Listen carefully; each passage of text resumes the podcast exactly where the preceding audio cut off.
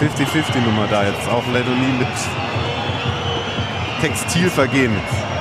Ankassi ist jetzt in dem Fall, also dass es auch ein guter Union-Podcast ist, Textilvergehen in dem Fall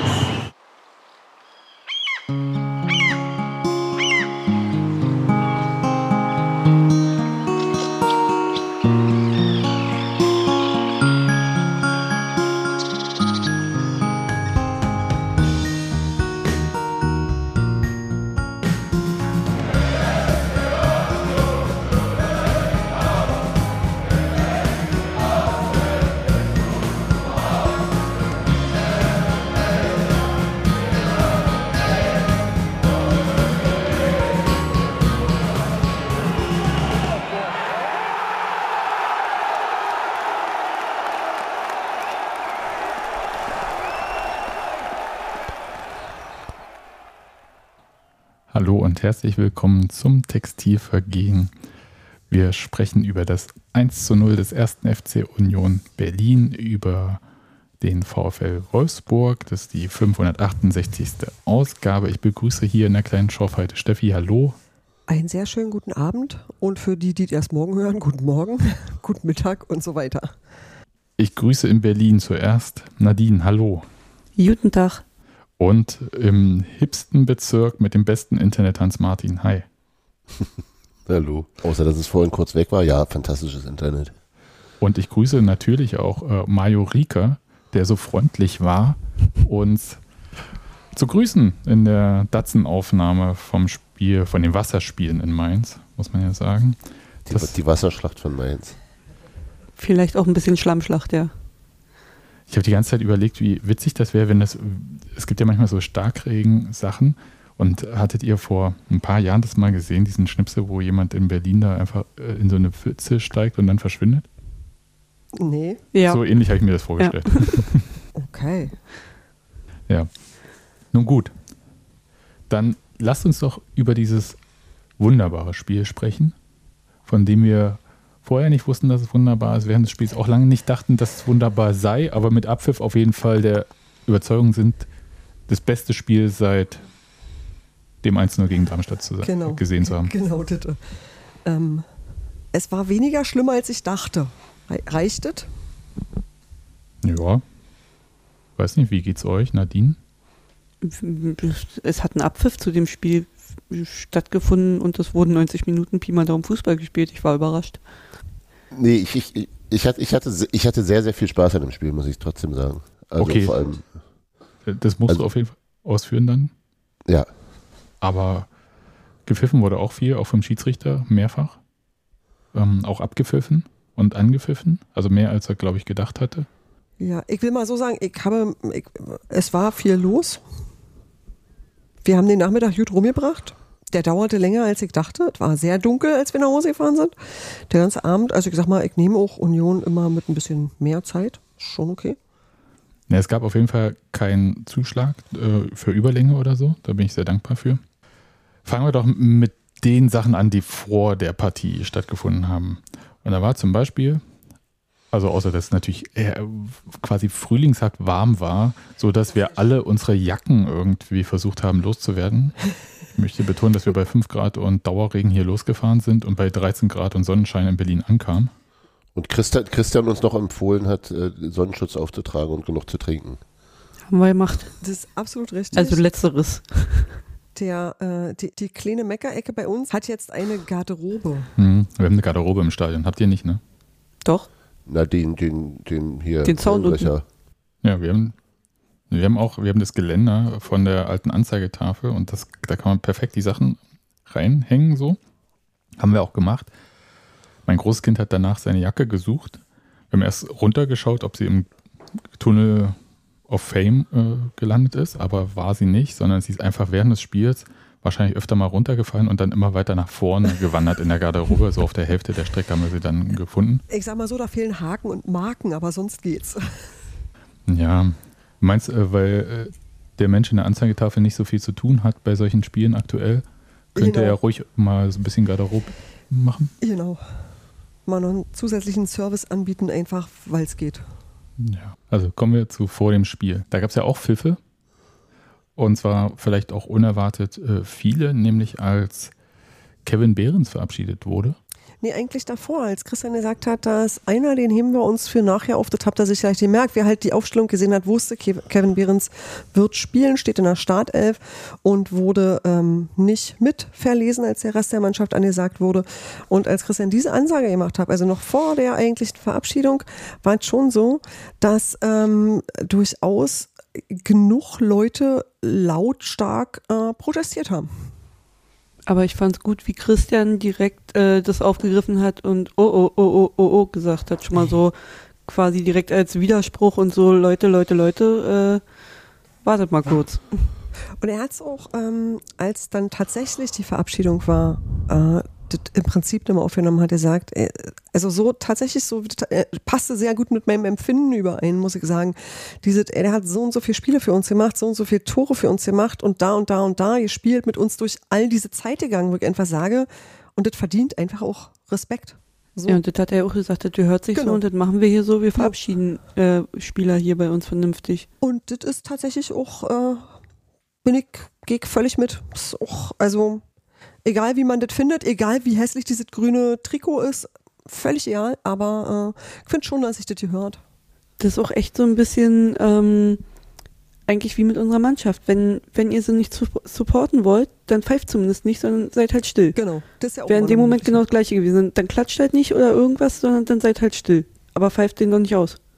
Ja, sehe ich auch so. Lieber schweigen als was Schlechtes sagen.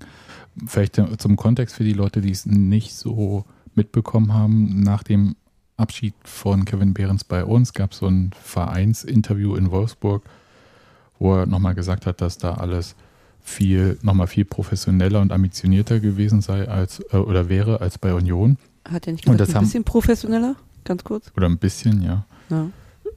Und es hat, glaube ich, bei der einen oder anderen Person so gewirkt, als würde er Union schlecht machen. Aber ich, also in meinem Empfinden ist es das halt nicht gewesen. Man muss, glaube ich, Steffi, du kannst das ja viel besser erzählen. Du warst nämlich in Wolfsburg bei äh, quasi im Logenbesuch. Äh, das ist eigentlich noch viel schlimmer. Ich habe mal ähm, in Wolfsburg gearbeitet, stimmt wirklich, ähm, aber aus ganz anderen Gründen. Und zwar machen die dort regelmäßig alle möglichen Arten von Schulungen für oh, eine Ausbildung, die ist so was wie Sportmanagement. Also die haben halt einen praktischen Teil Sportmanagement, der dort über den Verein abgewickelt wird und auch dort im Stadion einfach stattfindet. Und für so ein Seminar war ich mal eingeladen und habe das dort gehalten.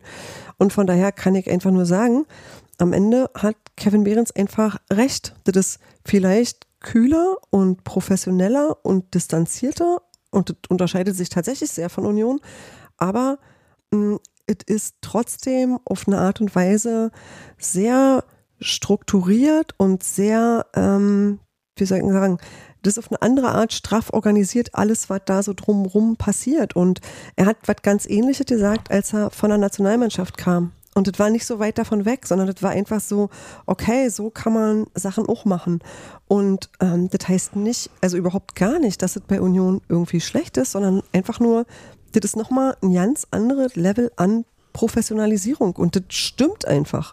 Also kann man blöd finden, aber ist wirklich so. Ja, und also wie gesagt, ich finde das halt auch irgendwie, keine Ahnung, also auch diese Aussage halt generell, dass Wolfsburg ein Stück professioneller ist als Union. Ja, das ist doch aber auch selbstverständlich. Also, Entschuldigung, wir sind seit ein paar Jahren in der Bundesliga. Wolfsburg, auch wenn da halt gewisse Mittel im Hintergrund sind, okay, aber die stehen halt schon einige Jahre in der Bundesliga und das ist doch ganz normal, dass die ein Stück weit professioneller sind als Union. Und mein Gott, er hat ja nicht gesagt, Union ist scheiße und äh, die trainieren eigentlich auf Regionalliganiveau, sondern er hat nur gesagt, dass die ein Stück weit professioneller sind. Deswegen verstehe ich diese Reaktion halt überhaupt nicht. Ich würde halt bei ambitionierter ein bisschen widersprechen, wenn sie mit den Mitteln, die sie haben, gerade mal auf 23 Punkte kommen in der Saison, wie ja. Also die, dieses dauerhafte Underperformen ist halt schon noch ganz schön, ganz schön lustig. Aber nee, aber ich bin da auch durchaus bei euch, dass das eher eine, eine also ja, der Vergleich mit dem, mit seinen Äußerungen zur Nationalmannschaft ist vielleicht ganz gut. Dass er einfach sich Sachen anguckt, die er vorher so noch nicht kannte und eben sagt, ach, kick an. Das ist ja nochmal eine ganz andere Sache als das, was ich bisher kannte. Aber das, also ich habe es auch nicht als eine Aussage über Union gewertet. Und übrigens, selbst wenn er also selbst wenn das irgendwie so, so halb mit gemeint gewesen wäre, äh, mindert das in keiner Weise seine Verdienste für den Verein. Und auch, sein, auch, auch so die krasse Geschichte seiner Karriere mit uns und äh, also deswegen, ich, ich war sehr irritiert von den Pfiffen ähm, und war, hat mich auch sehr gestört, weil, ähm, wie er schon sagte, dann, ja, dann seid doch einfach still. Wenn er da jetzt, sag ich seid, was ich auch jedem zugestehe, gar keine Frage, aber doch so ein bisschen unwürdig für, für das, was, also allein für das Tor in, in, äh, in Leipzig. Leipzig. also so ja. ist einfach, also er ist einfach auch ein Symbol für das, was in den letzten äh, zwei Jahren bei uns passiert ist und das äh, ist halt auch krass und ich finde, das gehört gewürdigt. Er ist ein Truthahn, Punkt. Der letzte. Ja, der ja. letzte seiner Art. Ja. ja, der Christian hat es ja auch kurz angesprochen mit dem Werdegang, was du meintest und auch Stichwort Truthahn glaube nicht, dass wir sowas so schnell nochmal sehen werden. Ja. Weil Union ja auch in einer anderen Position ist. Bei ambitioniert, ich finde schon, dass Wolfsburg ambitionierter ist als Union. Sie erreichen ich ihre Ziele. Ich wollte nur mal ein bisschen nicht. dissen. Entschuldige. Ja. ja. Also an der Sie fangen ambitioniert an und verkacken dann ordentlich. Richtig. Ja. Quasi das Anti-Augsburg. Die erst verkacken und dann den Klassenerhalt schaffen. Aber ja, tatsächlich. Und Du hattest das ja heute schon mal gesagt, Steffi, das ist so, als ob man im Konzern anfängt. Also wenn jetzt Union quasi so die kleine Bäckerei um die Ecke ist, die auch mal Beachtung findet, dann ist jetzt Kevin Behrens in der Großbäckerei gelandet. Ja, und zwar in einer mit 1000 Filialen. Das ist schon okay. Also das ist tatsächlich ja, aber Brot schmeckt scheiße. ja, das wissen, wissen wir alle, aber Kohle gibt es mehr dort, ne? Ja, aber es ist auch so, ja. ich glaube, also ich kann, ich kann nachvollziehen, dass man irgendwie sagt, so um diese Zeit des Jahres bei der, bei ich habe sowieso nie so viele Stürmer da loszugehen, man fühlt sich im Stich gelassen, das verstehe ich. Also ich verstehe tatsächlich, dass man, dass man traurig ist und das doof findet und so weiter, aber es macht halt irgendwie nicht weg, dass wir mit Kevin Behrens eine fantastische Zeit hatten. Und deswegen wird er immer in meinem Herzen sein. Deswegen tut mir auch immer noch nicht leid, dass ich dieses schwarze Champions League Trikot äh, mit der 17 drauf habe. Das, ist, das muss so, das soll so. Und äh, das ist einfach Teil unserer Geschichte. alles gut damit. Und jetzt ist die halt vorbei und jetzt macht er halt was Hässliches in grünen Sachen. Ist so. Ich, ich finde halt den Einwand von Conny da ganz gut, dass das halt seine ersten öffentlichen Worte sind und es gab halt nur irgendwie Abschiedsdings von Union-Seite. Er hat kein Social Media, wo das ja häufig auch nochmal stattfindet, so vielen Dank für die Zeit, ich gehe weiter, blablabla. Also ich glaube, wenn das, wenn die ersten öffentlichen Worte halt die sind, in denen gesagt wird, dass Wolfsburg äh, irgendwie geiler ist als Union, dann ist es, verstehe ich die Irritation schon durchaus. Aber ja. Ja, ähm. aber wie du schon sagst, er hat keinen eigenen Social Media Account und äh, meine Güte, Wolfsburg ist ja jetzt auch nicht die fette Entfernung, also wahrscheinlich ist er halt darüber gefahren und direkt halt da geblieben, wer weiß, wie spontan das alles war. Ähm, ich finde, da sollte man jetzt auch nicht irgendwie einen großen Bohai draus machen, wenn man halt sonst auch sagt, Social Media sollte nicht die Welt bestimmen, dann sollte man jetzt auch da vielleicht überlegen, ob das jetzt so dramatisch ist. Nee, aber es wirkt halt erstmal anders. Also ich glaube, es ja. wird erstmal anders wahrgenommen. Also das, das ist in der, in der Sache dasselbe ist, ist was anderes, ja. Ja, wäre jetzt so eine Labertasche gewesen wie Max Kruse, der allen alles erzählt hat, auch das, was sie ja nicht gefragt haben, ähm, hat man natürlich andere Möglichkeiten, so einen Abgang zu gestalten, das stimmt schon. Also bei Max Kruse war es äh, tatsächlich gleicher Verein und alles Mögliche und trotzdem war da eher so, ja, nun, so sind die Dinge halt blöd, aber also passt mir gerade auch ganz schlecht, aber auch ein bisschen absehbar und um, also das war, da, da ähm, ging es mir zumindest so, dass das ähm, naja, so ausführlich besprochen wurde und zwar auch von ihm selbst, dass, ich, dass es mir dann auch irgendwie egal war. Und das stimmt schon, Kevin Behrens ist jemand, der so medial eher zurückhaltend war und dann fällt es natürlich auf und fällt auch ins Gewicht. Das kann ich auch nachvollziehen, klar. Aber viel schöner fand ich eigentlich auch den Spruch so, dass er äh, so von wegen, na, jetzt haben wir Wolfsburg das zweite Mal über den Tisch gezogen mit dem Transfer. So, meine Güte, dann nimmst du. Er halt nimmt ihnen Geld weg. Nehmt's doch einfach mit Humor. So, wir knüpfen den 5 Millionen für Max Kruse ab und für Kevin Behrens haben wir jetzt auch noch Kohle bekommen. So, ist, ist übrigens Wolfsburg eigentlich uns böse für die Spieler, die bei uns dann immer irgendwie toll sind, wie Robin Knoche oder so? Oder Jerome Roussillon. Genau. Dem hätte ich gestern einfach mal ein Tor gegönnt, nachdem ja, ja äh, beim letzten Spiel die Aktion war, wo er das leere Tor nicht getroffen hat. Ja. Also beim letzten Spiel gegen Wolfsburg. Insgesamt ist es halt vielleicht ein bisschen unglücklich, dass wir jetzt direkt so schnell gegen Wolfsburg spielen. Vielleicht Ja. wäre es besser gewesen, wir hätten Ja. zuerst gegen Wolfsburg gespielt, so Robert Andrich-mäßig und dann gewechselt oder was ist ich. Jedenfalls nicht so direkt. Andererseits, ehrlich gesagt, lieber die paar Pfiffe und dafür Wolfsburg, bevor sie den Trainer gewechselt haben. Also ich komme schon Ja. klar. Ja. Ja, und er wahrscheinlich auch. Auf jeden Fall. Also ganz ehrlich, ich, ich fand ja so ersten zehn Minuten, er war ja ultra aggro im Spiel drinne, hat glaube Der ich hat so gespielt wie für uns auch immer. Ja. Nee, war, war, war, war, ein Tick, war ein Tick drüber. Erinnert ihr euch an die Szene an der Außenlinie, so quasi auf uns zu, als da, glaube ich, Robin Knoche noch einen an der, der Ball war schon am Außen noch einen mitgegeben hat. Mhm. Und Knoche auch gesagt hat, Alter, was willst du denn jetzt von mir? Also, dann hat in Knoch dem, aber auch gelacht. ja. Ja. Und danach ging es so langsam, ne? Aber das war schon so, wo ich dachte, okay, was geht hier eigentlich? Ja, aber ähm, die werden ja alle miteinander klarkommen. Ja, natürlich. Und dann noch ein Gag, ein bisschen Zahnpasta oder Türklinke und fertig ist die Glaube. Kommen wir zur Mannschaftsaufstellung. Da gab es ja. Des ersten FC Union. Das ist nicht Im Tor. Unsere Nummer eins. Frederik Renault. Leider vor allem immer mit den schlechteren Noten bewertet, Frederik Renault. Nee, aber tatsächlich die wichtigste Schlechte Frage. Noten trotzdem da Freddy Renault Antifa. Die Schriftkleber würdig tragen. Auf jeden Fall. Äh, wichtigste Frage war ja, wer spielt Rechtsverteidiger, nachdem uns alle abhanden gekommen sind? Also Josip Johanovic wissen wir noch äh, verletzt. Der steigt jetzt ins Training ein nach den freien Tagen, glaube ich. Und Christopher Trimmel hat sich selbst so ein bisschen aus dem Spiel genommen. Kann man so sagen, glaube Ja, Mhm. leider und ärgerlicherweise. Hm. J- Yannick Haberer dann auch. ich. Janik Haberer dann auch. Das ist so ein bisschen äh, quasi Rechtsverteidigerposition, ist das, was in Hogwarts der Lehrer für die Verteidigung gegen die dunklen Künste ist. Jo. wird in jedem Spiel neu besetzt. Und diesmal hat es Alex Kral gemacht. Ich hatte mir so ein bisschen Paul Jäckel gewünscht, habe dann aber mir gedacht, naja, ist schwierig, wenn dann Paul Jäckel dahin stellst, dann hast du ja gar keinen Innenverteidiger mehr auf der Bank, weil ja, Stichwort Innenverteidiger, ja auch Kevin Vogt ähm, gesperrt Auch aus dem Spiel viel- genommen. auch aus, aus dem Spiel genommen hat. Also dafür, dass wir keine Defensive hatten, hatten wir eine ganz schön gute Defensive. Ja, so kann man es auch sehen. Aber wie, wie fandet ihr denn Alex Kral so als Rechtsverteidiger? Ich meine, hat Krasserweise fand ich Alex Kral in dem Spiel viel besser als sonst.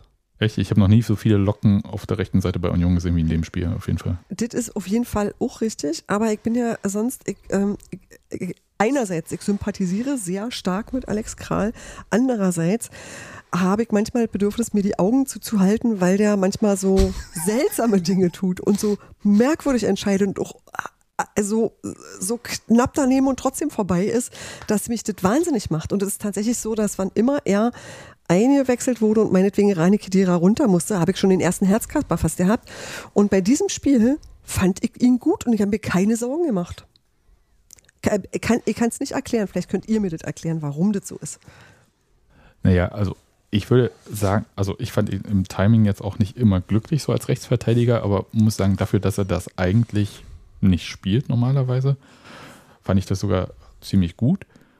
Und Sachen, die sonst vielleicht manchmal ein bisschen negativ ins Gewicht fallen, aus meiner Sicht, bei Alex Kral, wie zum Beispiel Ballweiterverarbeitung, waren dadurch, dass er diese Rolle als Schienenspieler, hat er ja nicht so lange gespielt in dem Spiel, aber dass, dass er das mh, eher defensiv interpretiert hat, also quasi wie ein richtiger rechter Verteidiger. Der war ja nicht so oft ganz vorne. Und dafür muss ich sagen, gegens, die Absprachen haben halbwegs geklappt. Aber es gab so eine Situation, ich glaube, es war in der zweiten Halbzeit, als ihm der Gegner so ein bisschen im Rücken weggelaufen ist, er das aber zu spät gecheckt hat. Da habe ich kurz äh, äh, Herzstillstand gehabt, glaube ich. Mit Alex Kral gibt es immer mal eine Situation. Gab es mit Christian Stuff auch. Er ist halt einfach so. Ja, weiß ich nicht. Also, sie, du siehst das so. Naja, ich, ich fand ihn jedenfalls gut, voller Einsatz. Das und auch, er hat ja. diese Position für sich so interpretiert, dass er gesagt hat: Okay, es geht erstmal darum, nichts falsch zu machen. Und das hat er sehr gut gemacht. Fand ich auch. Ja, es war, ich fand es auch tatsächlich sehr ordentlich. Ich, ähm, da wir ja über das Main-Spiel noch nicht geredet haben. Äh, von Yannick Haberer fand ich es nochmal besser. weil der aber auch, glaube ich, der komplettere Spieler ist und ein bisschen mehr Übersicht hat. So. Also so. Aber nee, das war schon, also dafür, dass, dass wirklich niemand mehr da ist, äh, wie Steffi schon sagte, war das, hat das eigentlich alles ganz gut geklappt. Und äh, dafür, dass er die Position eigentlich so nicht kennt, oder wie Nenad Bielica sagte, wir müssen in den Jahren zurückgehen, irgendjemand wird schon mal Rechtsverteidiger gespielt haben. Ich stelle mir vor, in der Mannschaftsbesprechung, wie Paul Jäckel die ganze Zeit so abends so, ich melde mich, ich melde mich, wird aber vom Lehrer immer übersehen und so. Hat der schon mal, hat der Rechtsverteidiger gespielt? Ja, Paul hat er Jäckel? Bei uns Hat oder? Conny irgendwann mal rausgesucht in Fürth. Okay, Und das ist gar nicht so lange her dann. ja. Aber vielleicht äh, ist ja auch Nenad Bielica so einer, der sagt, ja, ja, mag ja sein, aber nicht erste Liga, ne? Und dann. Mein Eindruck von seinen Aussagen war eher, dass er bis in die Jugendspiele guckt. Also, Nenad Bielica sowieso äh, äh, ein Ausbund guter Laune in der Pressekonferenz vor dem Spiel. Möchte Ja. mal kurz betonen, ich glaube, ich habe ihn noch nie so gut gelaunt äh, in öffentlichen Ausführungen erlebt. Ich glaube, ja, selbst bei der PK vor dem. Spiel war er auch ganz gut. Ich meine, vor dem Spiel. Achso, ja, sorry, dann habe ich dich missverstanden. Na, Nach dem Spiel war er so wie immer, fand ich. Also, Hat er gesagt, dass er dann auch wieder lacht, wenn wir über dem Strich stehen. ja. Nein, tatsächlich. Alex Kral, super. Paul Jäckel durfte ja dann trotzdem auch Genau. am Ende spielen, als klar war, wir brauchen vielleicht jetzt keinen Innenverteidiger mehr von der Bank. Oder wir haben dann schon alle Wechsel gemacht. Und die zweite Frage bei der Aufstellung war ja so, ob Vertessen oder Bedia von Anfang an mal spielen dürfen. Gerade Stichwort Kevin Behrens ist nicht mehr im Spiel, ob man vielleicht einen Spieler hat, den man da vorne Ja, Im mal Spiel war er. ja, aber nicht mehr bei uns. Dass man mal einen Spieler hat, der vorne einen Ball festmacht. Aber das hat auch nicht stattgefunden. Und da gibt es natürlich schon Leute, die das sehr stark thematisieren und sagen, ja, dann müsste man die Leute ja gar nicht kaufen, wenn man sie nicht einsetzt. Okay, das war jetzt ein bisschen gemein, das jetzt so zu präferisieren, aber das ist schon so eine Mini-Diskussion. Aber ich glaube, es ist keine Diskussion, die sich da so richtig stellt, weil ich glaube, dass es halt wenig Chancen gab für die, sich ins Spiel an sich zu integrieren. Also so im Training und so weiter. Mhm. Ja, andererseits waren wir irgendwann ohne echten Stürmer auf dem Platz, als Mhm. äh, wer war, wer, wie war es dann, als Leiduni und Aronson kamen? Da war dann noch Hollerbach, glaube ich. Dann hat, als wir 4-1 4-1 gespielt haben, war Hollerbach die 1 vorne. Ja, der, Und das ist halt, und wir der haben, Roadrunner. Miep, miep. ja, und zu dem Zeitpunkt hatten wir, glaube ich, noch, da war noch Kaufmann, äh, Bedia und Vertessen auf der Bank. Mhm. Also das ist schon so, hm. Ja, also aber wir hätten ja, da zwei Neuner und keiner von denen spielt. Das ist schon ein bisschen weird. einerseits, aber andererseits war doch, glaube ich, schon klar, dass Hollerbach so lange spielt, bis er sagt, Ich kann nicht mehr. ich kann nicht mehr. Das hat Mhm. er dann um die Ist ja passiert. 69. oder so angezeigt. Mhm. Ein Sprint und dann so Wink, Wink, Wink und dann Pust, Pust, Pust. Hm. Und dann kam ja ähm, Kaufmann. Ja. Also insofern Ja. Glaube ich, dass es schon so kalkuliert war. Ich verstehe das. Das waren neun Minuten ohne quasi. Stoßstürme. Wobei ich selbst bei Volland Nee, aber auch Volland ist auch kein Stoßstürmer. Also, deswegen bin ich da so. nee, das kann man ja machen, aber das war so, so quasi stürmerlos dann. Das ist richtig. Wie habt ihr denn den Anfang vom Spiel so gesehen? Ich sag mal, bis zu der Unterbrechung. Das war schlimm. Fahrig, fand ich. Das, was du so äh, als, also das, was, was jetzt um, im, in der Nachbetrachtung mit guter Defensive da kommt, fand ich da halt nicht so. Das wirkte schon ordentlich pingpongig zwischendurch. Und äh, das hast du ja auch im, im Blog heute geschrieben, dass äh, ja die das Union schwamm einigermaßen und Wolfsburg aber durch nicht so viel draus gemacht hat, äh, wie sie hätten machen können, was sicherlich auch an Freddy Renault lag, der Ja. ja, Gott sei Dank wieder der alte Freddy Renault ist. Ähm, ja, es wirkte ja, so dass das, was man aus den anderen Spielen jetzt auch kannte, so ähm, bisschen, bisschen fahrig, bisschen Glück gehabt, bisschen verunsichert, bisschen, also immer bemüht irgendwie und so. Aber es, es deutete sich schon an, dass wenn da was gehen würde, dass das eher so ein dreckiger 1-0-Sieg wird, wie es ja auch wurde. Also da hatte ich zwischendurch auch wirklich Schiss, dass wir uns ein Tor fangen und dass es dann echt schwer wird. Bei dem fahrig, ich habe so den Punkt, dass ich häufiger das Gefühl habe, dass Union sich immer an so ein Spiel erst adaptieren muss. Also es gibt manchmal so Phasen, wo sie fünf bis zehn Minuten am Anfang gut im Spiel sind, aber ich habe häufig den Effekt, oder das Gefühl, dass Union länger braucht, ins Spiel zu kommen oder dass von außen nochmal ein anderer Impuls gesetzt werden muss. In den letzten Wochen. Hm. Kann das jetzt nicht so weiter ausführen. In dem Fall, was mich ein bisschen genervt hatte, waren so, wenn man eh schon so ein bisschen defensiver an sich steht, dass doch erstaunlich viel Platz war für Wolfsburg. Und das kam mir so vor wie beim Heimspiel gegen Darmstadt, die ja auch schön zwischen die Verteidiger spielen konnten, also wenn einer rausgezogen war. Hm. Und dann hat sich so ein Halbraum aufgetan und da haben die sehr schön reingespielt, Darmstadt und auch Wolfsburg hat es ein bisschen probiert. Und die kam ja dann halt auch zu Möglichkeiten. Das hat mir schon Sorgen äh, bereitet, weil ich dachte, man kennt das doch. Da kann man sich doch mal ja, drauf einstellen. Das hat Union dann gemacht in der Tennisballpause. Tatsächlich war das eine Pause, die uns gut getan hat, weil die dazu geführt hat, dass danach mehr Orientierung irgendwie war. Ja, haben sie auf Viererkette umgestellt. Und meine Frage war, ich habe es jetzt nicht ganz alles nochmal so nachvollzogen, es war Diogo, der so ein bisschen dann nach vorne gegangen ist, ne? Boah. Also ich habe die 4-1-4-1, die habe ich richtig äh, mitgesehen. Bei der, bei der, in der Phase fand ich es immer so ein bisschen, also nicht ganz klar zuordnenbar. Also weil es dann doch auch immer mal wieder in so ein äh, Dreier, Fünfer äh, Dings changierte, aber es könnte durchaus sein. Aber kann ich jetzt auch nicht mehr so richtig sagen. Ja, Weil von, von, der- von der, vom Naturell her würdest du ja fast eher denken, naja, obwohl, dass, dass äh, äh, Kral nach vorne geht. Aber ja, keine Ahnung, weiß ich jetzt nicht mehr, müsste ich nachgucken. ja. Ich wollte noch kurz eine Sache sagen Mhm. zu dem, was mich in der Anfangsphase auch wa- wahnsinnig genervt hat. Und war, zwar waren es diese Unforced-Pässe in den Gegner hinein, über wenige Meter, die, also die auch verteilt gespielt wurden. Also ich habe da immer Gosens vor Augen, ich glaube Kral auch. Also so, so also ohne dass der Gegner irgendwie in den Pass reinsprintet oder, oder springt, sondern dass die wirklich so ungenau gespielt wurden, dass der Geg dass sie direkt zum Gegner gingen. Und das war schon ganz schön erschreckend. Und da, da gab es so eine Phase, wo wir einfach ständig völlig quatschige Ballverluste hatten und Wolfsburg uns gar nicht mehr vom Leib halten konnten. Da hieß es bei uns an der alten Anzeigetafel, Ballbesitz ist Lava. Und Hier macht ihr mal, macht ihr mal. genau. Wir, wir können das nicht. Ich habe da auch so eine Situation, wo sie so eine Steil-Klatsch-Kombi probiert haben und der Spieler, der klatschen lassen wollte, lässt zu einem Wolfsburger dann klatschen, wo ich dachte, wow. Ja, sowas, ja, genau. Mm, Ja, ja, ich weiß schon, was du meinst. Das war wirklich irre, also weil es überhaupt gar kein strukturiertes Spiel so richtig gab. Und trotzdem gab es ja so, so Mini-Möglichkeiten. Ich möchte übrigens betonen, wer sich nur Spielzusammenfassungen auf AFTV anschaut, der wird manchmal, also ist mir jetzt aufgefallen, dass die anders sind als die äh, Sportcast-Zusammenfassungen. Ich dachte immer, es sind dieselben, aber es sind andere, weil nämlich, wenn man sich die Spielzusammenfassung von Union gegen Wolfsburg bei Sky anschaut, dann sieht man Wolfsburger Chancen, die es auch wirklich gab.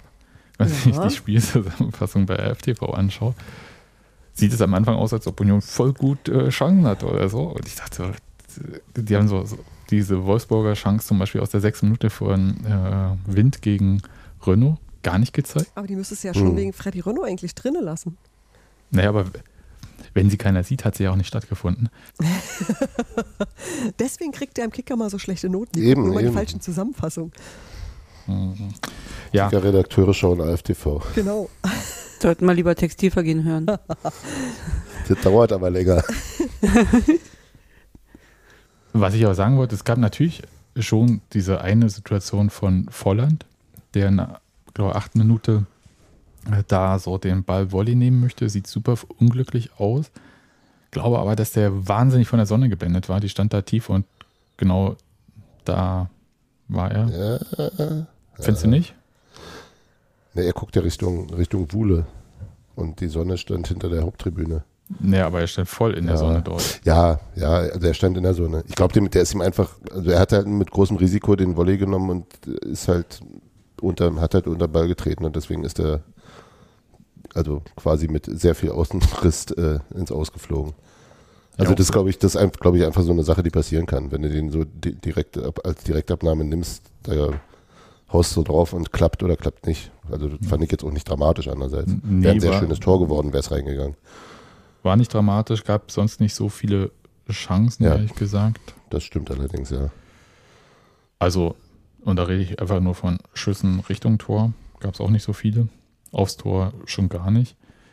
Ich kann mich gar nicht dran erinnern, in den Statistiken wurden tatsächlich zwei Schüsse aufs Tor von Union gezählt. Ich kann mich nur an den einen erinnern, der auch ins Tor ging, aber Es gab, glaube ich, noch so einen Fernschussversuch, der aber schon geblockt wurde vorher. Ich weiß nicht, ob die dann als Schuss aufs Tor zählen. ich dachte mal erst, wenn quasi so Torhüter oder so eingreift. Ich, keine Ahnung. Naja, gut. Und nach, wie gesagt, nach der ähm, Umstellung, also nach der Protestpause, zu den Protesten kommen wir nachher nochmal. Nach der Protestpause ging es, glaube war Union ein bisschen griffiger im Spiel, hatte ich schon das Gefühl. Also nicht sofort, haben sich so reingekämpft, aber da war es nicht mehr so, dass es Mir haben etwas weniger die Knie geschlottert. Ja, ich habe mich immer noch auf stellenweise durchaus geärgert, aber ich hatte nicht mehr das Gefühl, dass ähm, das komplett aussichtslos ist. Ja, das meine ich. Und ich hatte so ein Gefühl von, äh, die Null halten, kriegen wir aber vielleicht hin. Also das war so weit, ich habe nicht gesehen, wie da ein Tor geschossen werden soll von uns, aber ich habe auch äh, das Gefühl gehabt, dass es irgendwie insgesamt ähm, äh, Wolfsburg auch nicht viel Sonne sieht. Und das fand ich wiederum sehr schön. Anders als Also- Kevin Volland. Ich wollte gerade sagen. Genau. Ja. Und dann gab es erstmal noch eine Chance von Wolfsburg, wieder Wind, äh, 40. Minute. Irgendwann müssen wir uns nochmal drauf einigen. Äh, Wir sagen dann 45 plus, oder? Und nicht irgendwie 68. oder sowas. wie nee, weil bei- du bist ja Kinder. Vor allem haben sie zwischendurch noch die Uhr angehalten. Das hat mir ja völlig irre gemacht. Ja. ja, aber das wissen wir ja. Spätestens da halt komplett die Orientierung verloren gehabt übrigens. Die Uhr wird ja angehalten, wenn in die Kabine beordert wird. Ah. Wenn das Spiel bloß so unterbrochen ist und die bleiben auf dem Spielfeld, dann wird die Uhr nicht angehalten. Ah, okay, das wusste ich zum Okay. Beispiel nicht. Wieder was gelernt. Und am Ende gab es 21 Minuten Nachspielzeit. Jo. Was aber dann auch wieder nicht in, hinhaut, wenn die, also weil die Unterbrechung, die, die Unterbrechung begann 26. Minute und die Uhr stand dann auf der 38. glaube ich. Hm. Das macht bei mir 12 Minuten und nicht 21. Aber ich habe jedenfalls auch äh, so die Übersicht verloren, dass ich äh, zur Halbzeit das Gefühl hatte, das Spiel müsste doch jetzt eigentlich zu Ende sein. Aber es war ja dann auch nochmal kurz Pause, weil die Wolfsburger ja nochmal geworfen hatten. Ja, Plus auch halt Nachspielzeit Minuten, von Schäferverletzung. Okay, ja, meinetwegen. da kam so ein bisschen. ich, aber es fühlte sich irgendwie an wie drei, wie drei Halbzeiten Ja. insgesamt, fand ich. ja, mit Elfmeterspielen und allem. Es hat ja auch den Biorhythmus von manchen Unionern einfach komplett aus der Bahn geworfen, Absolut. die halt irgendwie immer in der 40. losgehen auf Klo oder so. Dann stehen die da, äh, muss ich jetzt eigentlich schon los oder noch nicht? Oder äh, äh, ach scheiße, jetzt muss ich aber wirklich auf Klo? Äh? Einer meiner nicht- Nebenmänner Also, ist in der ersten Unterbrechung dann auf Klo gegangen. ja, das ist. Sagt, ach, ich gehe jetzt einfach. Das ist ja wie wenn man Kinder äh, vor einer Fahrt, egal ob die müssen oder nicht, auf Toilette Genau. schickt. Das äh, verstehe ich schon. Also wenn eine Unterbrechung da ist, dann kann man die auch für sich so nutzen. Also es sei denn, man hat selber irgendwie Bälle in der Hand und muss sie noch loswerden. Genau, kann ja sein, man muss da noch eine Situation regeln. Ist ja Die wichtigste Situation fand ja in der Nachspielzeit quasi, in, in welcher? ne, in der lang äh, dann statt. Und zwar war das ja zuerst der Zusammenstoß von, ich will mal Simon Jentsch sagen, aber der heißt Moritz Jens und Andras Schäfer statt.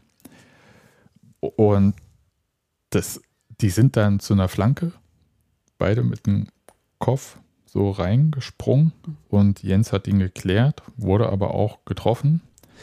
Aber wovon wurde der getroffen? Das habe ich wirklich nicht. Ich habe es mir Ich mir auch hundertmal angeguckt. angeguckt und habe leider, es wurde nicht die Kameraeinstellung von der Eckfahne quasi gezeigt. Weil die hätte Also entweder war es die Schulter von, von, von äh, Schäfer oder aber einfach wirklich nur der Ball und ich glaube fast letzteres. Ich vermute auch letzteres, also laut Bild sah das immer so aus. Also Bild, Foto, Video, Ja. ihr wisst schon, was ich meine. Standbild? Ja, Hm. sah es tatsächlich so aus, als ob ehrlich gesagt der Ball ins Gesicht geflogen ist. Der Trainer Niko Kovac hat ja erzählt, er hätte was Hartes gespürt und das hätte ja auch was von Schäfer sein können. Das ist nicht von dir. du kriegst uns nie wieder Oder freust du dich nur, um mich zu sehen?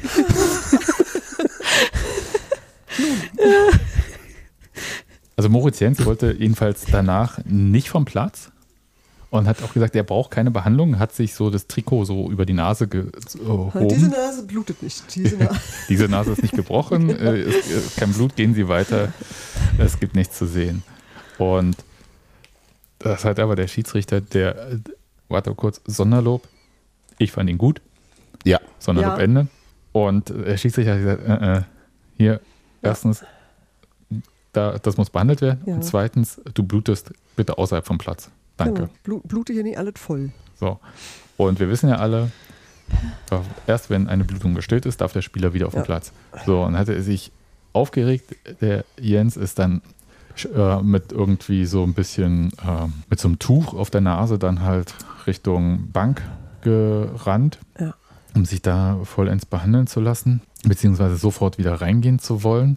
Wusste er schon, da steht ja Kevin Volland zur Ecke. Ha. Und Kevin Volland schlägt diese Ecke, von der Strafraumgrenze läuft Daniel Duki ein, steht in der Luft, schädelt ihn ein. Alle freuen sich, außer Moritz Jens, der fast den vierten Offiziellen da umschubst, dann aber, glaube ich, noch rechtzeitig gemerkt hat, oh, das wäre jetzt eine schlechte Idee. Man hat ihm das Bielsa-Video gezeigt. Na, er hat ihm schon ein bisschen geschubst. Ah, Also, das stimmt. Ja, aber halt, da da wäre schon was möglich gewesen, sag ich mal. ja, aber ich muss mal sagen, äh, die Schubsaktion wurde ja nicht in Gänze vollführt, um jetzt mal so Sportgerichtsdeutsch äh, zu bringen. Also es nicht, war nicht voll Und der- ausgeführt. Naja, und er hat nicht ins Gesicht geschubst. Ja. Und Nico Kovac hat sich ein bisschen aufgeregt, hat gelbe Karte gesehen. Schäfer, nicht anderes, sondern hier der Geschäftsführer von Wolfsburg, Namen schon wieder vergessen. Heißt bestimmt Gerd. Ähm, wurde jedenfalls, der hat sich noch aufgeregt in der Halbzeitpause. Marcel Schäfer. Marcel Schäfer. Ja, auch so eine Wolfsburg-Legende wie Maxi Arnold. Und der wurde jedenfalls in der Halbzeitpause dann äh, auch ein bisschen lauter und durfte dann auch nicht mehr in den Innenraum zurück, sondern musste auf die Tribüne. Und ich habe mich ja ganz gefragt, warum regen die sich denn auf? Jetzt wissen wir es, weil sie nicht regelfest sind. Naja, äh, das ist ja, äh, das würde ich so nicht sagen. Also sie haben sich aufgeregt, weil natürlich, logischerweise, das ist jetzt kein Verschulden von irgendwem gewesen. Der eine ist blutig, der andere nicht. Der eine muss raus, der andere nicht. Die sind in Unterzahl, gerade bei so einer Eckball-Variante. Äh, ein kopfballstarker Spieler, der nicht äh, im Spiel ist, nervt äh, schon. Also es stört dann halt auch. Und dass man sich darüber aufregt, das kann ich schon nachvollziehen. Ich hätte mich, glaube ich, an deren Stelle auch aufgeregt. Das wollte ich- damit ja nicht Aber sagen. worüber denn aufregen? Also man Na, kann sich darüber ärgern, aber genau. sich darüber auf, aufregen hat ja immer so was Vorwurfsvolles. Äh, äh, Genau. äh, Volles. Das Und ist, da ich sehe ich, da sehe ich, ich und, das, und das fand ich, da fand ich tatsächlich Nico Kovac, den ich ansonsten in PKs immer sehr gern höre, Mhm. Doch sehr unsouverän, also vor allem, weil er auch genug Zeit hatte. Also ich verstehe, dass ich verstehe, dass er frustriert ist und diesen Frust in irgendeine Richtung geben will, aber es ist halt wirklich komplett Hanebüchen, was er da erzählt hat.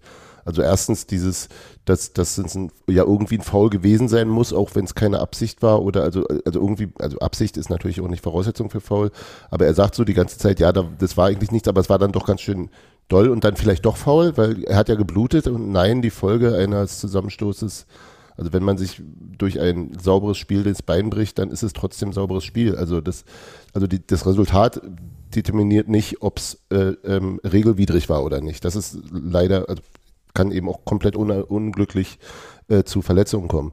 Und, äh, und also dann, also ohne wirklich zu sagen, dass es ein Foul war, wollte er gern, dass es ein Foul ist.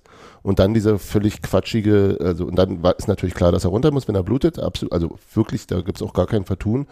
Und dann halt wirklich diese VAR-Geschichte, die völliger Blödsinn ist, dass der ja gefälligst nochmal gucken soll. Der soll da nochmal suchen, ob da vielleicht ein Foul war. Das hat er ja quasi äh, verlangt.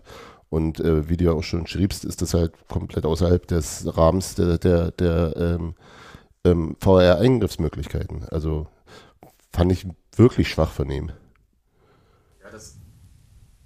Das Hallo? war tatsächlich ein bisschen schwierig, fand ich. Ja, Entschuldigung. Kurz Falsche reingerollt. falsche Mute-Taste gedrückt äh, oder unmute. Jedenfalls, das fand ich tatsächlich ein bisschen schräg, weil ich dachte halt so, als Trainer weißt du doch, wann der VR eingreifen kann. Und selbst wenn es faul gewesen wäre, hätte er trotzdem nicht eingreifen können. Und ich glaube, dass es manchmal Schiedsrichter gibt, die da einfach auf Verdacht Stürmerfaul geben.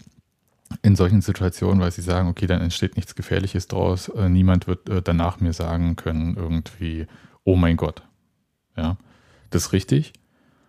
Aber das macht die Entscheidung vom Schiedsrichter in dem Fall ja nicht falsch. Weil wir haben jetzt wie viel Zeitlupen uns alle angeschaut und konnten kein Foul erkennen und nichts. Alle, alle, die du mir gezeigt hast, zeig mir angeguckt. Aber letzten Endes war meine doch die kürzeste aller Zusammenfassungen. Also ja, man ärgert sich, weil das sind einfach mehrere sehr unglückliche Dinge, die da passiert sind, hintereinander weg. Das ist einfach wirklich eine sehr, ähm, also eine Konstellation zum sich ärgern. Das macht sie aber nicht zu einem Fehler. Ja, das kannst du Nico Kovac mitgeben, der, gebe ich recht, äh, PKs von ihm kann man sich gerne anschauen, aber der auch so langsam so diesen Punkt hat, wenn man nicht viel Erfolg hat, dass er ein bisschen genervt ist und gleichzeitig sagen muss, der hat da ein Spiel verloren, was Wolfsburg hätte nie verlieren dürfen. Theoretisch. So. Und er hat ja gesagt, er kann seiner Mannschaft keinen Vorwurf machen. Ich würde sagen, Doch. ich würde als Wolfsburg-Trainer meiner Mannschaft schon ein paar Vorwürfe machen. Da können wir nämlich jetzt mal dazu, nämlich zur zweiten Halbzeit. Weil das ist ja schon schräg. Also Union verteidigt sich, finde ich, so ein bisschen in so einen Rausch. Ne? Also dieses, das ist so dieser Fight. Wir haben jetzt die Schönheit des Tores noch gar nicht gewürdigt, möchte ich Das mal stimmt. einwerfen. Okay, dann bitte, äh, würdige. Danilo Duki ist back. Ja, Also der, der vom Amsterdam-Spiel, der einfach für immer für Kopfballtore gut war. Also es war wirklich, das fand ich wirklich sehr beruhigend, dass wir mal wieder ein Standardtor machen. Also und zwar so ein schönes dann. ja. Ähm, und äh, das war ja auch wirklich planhaft, hat glaube ich irgendwie Rannike Liederer danach irgendwem erzählt Bei AfTV. dass, dass die, dass die äh, halt die, die Verteidigung so weggeblockt haben zu dritt und er dann wirklich in diese Gasse reinlaufen konnte, wo weit und breit niemand zu sehen war, äh, bisschen Tumbleweed und dann äh, diesen Ball rein reingewollt hat. Das war wirklich schon sehr, sehr schön, wie er da in der Luft steht und wie er sich danach freut und überhaupt, dass dann die Leduki wieder da ist. Ganz Aber die großartig. Wolfsburger haben ihn, die Wolfsburger haben ihn ja auch ganz lieb, ganz alleine gelassen und haben ihm das ja quasi gegönnt und haben gesagt, Danilo, komm, mach mal. Ja, aber eben Also- auch, weil seine Mitspieler die Wolfsburger ein bisschen zur Seite geschoben haben. Ja, die haben sich aber gut einfach, zur Seite schieben lassen, ja. ja, einfach super lieb von denen, äh, danke. Ja, ja. danke, danke nochmal für euren Stürmer, dafür habt ihr hier mal ein bisschen Platz. Naja, genau. Ne? Deal, nehmen wir. Eure Abwehrspieler treffen ja nicht gegen uns. Oh doch, scheiße. Ja, sehr hervorragend. Ja, aber jetzt, äh, also ist das jetzt genug gewürdigt? Ja, weiß Okay, nicht. gut. Sagt, sagt ihr. Ja, nee, ich. äh, Danilo Duki, bester, schönster Mann. Auf jeden Fall. Jo. So, aber zweite Halbzeit. Ich finde, Union hat sich in so einen Rausch verteidigt eigentlich. Das war, glaube ich, das, was wir, auf was wir uns beide geeinigt hatten, ne? dass ich irgendwie gesagt habe, für mich war das Gefühl, das Verteidigen wurde zunehmend sicherer und sicherlich auch, weil am Ende immer noch Freddy Ronno stand und ich meine, der hatte so einiges zu tun gehabt, aber auch insgesamt hatte ich das Gefühl, dass wieder eine größere Geschlossenheit da war. Also ein besseres, also sah besser koordiniert aus und nicht so, ähm, na, nicht so ein Hühnerhaufen, nicht so vogelwild, sondern tatsächlich äh, fast eine, also fast wie eine vernünftige Abwehr. Ja, ich glaube, das hat was damit zu tun, dass man nicht bei jeder missglückten Aktion gleich ein Gegentor kassiert. Also das ist ja jetzt auch aus den letzten Spielen so ein bisschen heraus. Und also sie haben ja wirklich relativ wenig Gegentore kassiert, obwohl Gegner teilweise sehr gute Chancen hatten Ja. in den vergangenen Spielen. Und dass das schon mit dazu führt, aber es ist schön. Also man klatscht sich ab, man Genau. bald meinetwegen die Faust oder so. Ich mag das. In gegenseitig sich bestärken, ne? in Ja. den Dingen, die gut laufen. Das fand ich auch. Ja. Also, Sie hatten aber auch, muss man mal sagen, einfach numerisch, also sie hatten viele Leute hinterm Ball. Also das war eben auch, da war ja, weiß ich nicht, da standen ja dann noch maximal zwei Leute vor dem Abwehrblock. Also das, das stimmt, kommt auch noch dazu. Aber ja, das griff gut ineinander und es war wieder das äh, Solidarische. Ja. Äh, und es wirkte genau, es wirkte wieder wie, wie, wie, oder zumindest er, es erinnerte wieder an beste Terrorfußballzeiten unter Urs Fischer. Ja.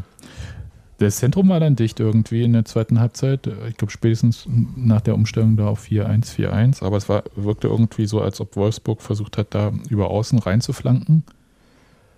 Und das war ja, also deswegen meinte ich halt, als Nico Kovac würde ich meiner Mannschaft da schon mal ein paar äh, Vorwürfe machen, weil diese Flanken, 34 Stück, ja. Das, Schöne Ja. Grüße an Max. ja, also das ist ja wirklich viel. Aber die haben doch auch 100.007 Eckbälle gehabt, oder? Ja, vielleicht zehn die mit. Nee, zehn Eckbälle hatten die, ja. Nee, nein, ich meine einfach nur, äh, Wolfsburg hatte so viel, äh, da war so viel Möglichkeit ja. insgesamt.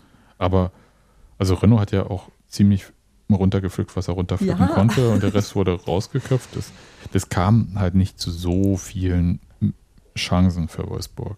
Die hatten am Ende trotzdem quasi so von diesen Expected Goals Werten doppelt so viel wie Union. Aber Das können sie ja gerne haben. das können sie gerne haben. Aber so richtig doll ist denen da, muss ich schon sagen, mit der Zeit ist denen nicht so viel eingefallen. Mir ist kurz, tatsächlich kurz vor Schluss nochmal so halb das Herz stehen geblieben, was aber auch daran lag, so war halt hinten auf das Wuhle-Tor. Dieser Kopfball, der von Renault dann aber auch einfach festgehalten wurde. Ja. Aber da war nicht viel. Dann muss ich kurz noch eine Sache sagen, die am Anfang sehr ätzend war bei Wolfsburg und hinten raus bei dieser einen Kral-Situation nochmal kam. Leute, wie oft wollt ihr versuchen, da einen Elfmeter zu holen? Äh, Das hat mich wirklich genervt. Und Den Schiedsrichter auch. ja, aber äh, da, der ist ja auch nicht drauf reingefallen, hat sich auch auf nichts eingelassen. Find, der hätte manchmal eine gelbe Karte vielleicht auch nochmal Wunder gewirkt, das äh, komplett zu unterbinden. Mhm. Aber zeigt halt auch nochmal, dass denen auch offensiv da jetzt nicht super viel eingefallen ist mehr. Und die einzig gefährliche Aktion hat Roussillon heraufbeschworen, als er da vor der Strafraumgrenze zu dieser Grätsche angesetzt hatte. Und Oh, die war aber fantastisch, diese Grätsche. Ich habe die so geliebt, weil die war genau das, dieses, klar war die drüber, aber nee, Die jetzt muss der Ball hier absolut weg. Aber, aber es war fantastisch. Ich habe ich hab die wirklich sehr, sehr gefeiert, muss ich sagen. Das war so richtig so, nee, ihr heute nicht, ihr Pisser. So, wisst ihr? Sehr gut. Gute Ja, Haltung. aber Ruß musste dann halt auch auf den Boden danach, ne? Das äh, hast du schon gesehen. Weil Ja, Maxi Ja, aber Arnold, ich meine, der redet viel, ist eine Wolfsburg-Legende und muss unbedingt in die Nationalmannschaft, Okay, wir haben ungefähr eine halbe, dreiviertel Stunde nur über Maxi Arnold gelacht bei uns im Blog. ich habe oh, ich hab eher, ich hab mehr geschimpft, glaube ich. Aber das liegt auch an meiner ähm, innigen Zuneigung. Na, wir haben ihn quasi verhohnepiepelt, wenn das Wort geläufig ist. Das war, Ja, da seid ihr souverän, da seid ihr souveräner als ich. Ich weiß nicht, wen die Wolfsburger da eingewechselt hatten, aber als sie auf den Platz kamen und ich gucke so hin und denke mir so, sag mal, haben die jetzt noch einen zweiten Maxi Arnold? der sah einfach so auf, auf die Entfernung, dachte mir so, der, der sieht genauso aus wie der. Hm. War auch schön. Wenn ja. einer nicht reicht, nervt man gleich mit Zweien. Ja. Auf jeden Fall musste Roussillon sich dann hinter die Unionmauer legen, für den Fall, dass Maxi Arnold ähm, mit einem Geistesblitz äh, unter die Mauer schießen möchte. Und, aber das brachte auch nichts ein, insofern alles gut. Und das war es eigentlich. Also souverän, sagt man dann, glaube ich. aber erst, Ja. Ja. Ja, erst, auf dem, erst auf dem Heimweg sagt man das. Ich, ich habe da auch zu dem Spiel mehr nicht zu sagen. Das drei Punkte, die tun uns extrem gut. Ja. Habe danach festgestellt, oh, wir sind nur noch zwei Punkte von Wolfsburg entfernt. Ja, Und naja. mit Wolfsburg auch gedacht haben, oh, nur noch zwei Punkte von Union entfernt. Ja. Wir können eigentlich schon wieder europäisch planen langsam. Oh, Junge, Junge, Junge. Wurde auf dem Heimweg bereits getan. Macht euch keine Sorgen. Von, von einem der Erwachsenen aus eurem Haushalt oder von. Nein, nein, Jüngeren die, Anteilen. Die Wandergruppe, die dann immer so durch den Wald geht. Ah, okay. Alles gut. Ich war aber Ke schon, keine Namen. ich habe mich schon ein bisschen erschreckt darüber. Weil ich äh, dachte Nein, ich so, habe Tränen gelacht innerlich, weil auch allen klar war, wie gemeint ist.